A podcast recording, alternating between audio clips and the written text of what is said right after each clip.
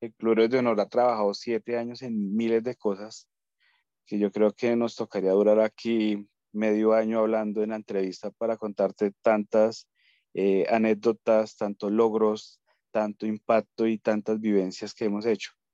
Eh, nosotros eh, hace unos años hicimos un documental que lo desarrolló Señal Colombia y se llama con los pies en la tierra.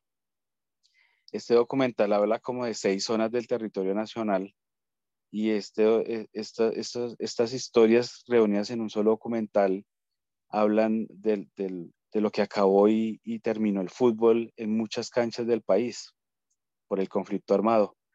Y nosotros nos sentíamos primero felices porque se ganó el CPB en 2019 y también en este mismo año que nos ganamos los premios TAL en Uruguay, Montevideo.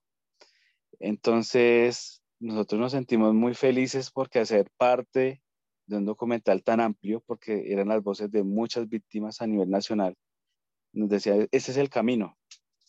Y ese mismo año yo fui nominado a Titanes Caracol en la categoría Salud y Bienestar y todos estos pequeños pasos que estábamos dando nos estaba visibilizando mucho.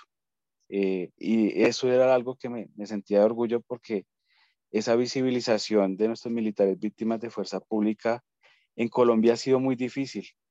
Eh, nosotros hemos sido invisibilizados muchísimo en el sistema integral de justicia, verdad y no repetición, en el cual están todas estas instituciones, porque siempre se ha visto como al militar, como ese actor, eh, pero nunca se ha visto desde el lado de la víctima. Y nosotros hay que decirlo, somos reconocidos por la Unidad para la Atención y Reparación Integral a las Víctimas de la Unidad de Guarit. Y ese reconocimiento que nos dieron como víctima eh, nosotros hemos tenido la responsabilidad de visibilizarlo junto a nuestras familias.